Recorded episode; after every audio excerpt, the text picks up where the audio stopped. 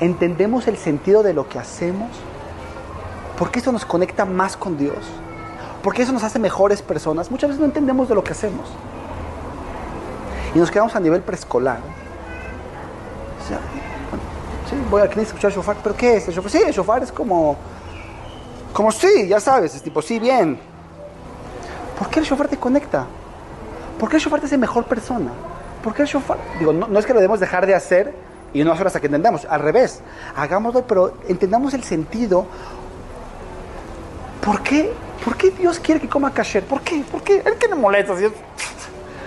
¿Por qué? Y a veces, llevar los sándwiches a Disney con el atún, y ¿es esfuerzo o sufrimiento? Depende si entendemos, tenemos ese eslabón que nos hace entender por qué nos conviene y por qué somos mejores personas y por qué vale la pena esforzarnos. Todo el mundo está dispuesto a esforzarse si entendemos el sentido.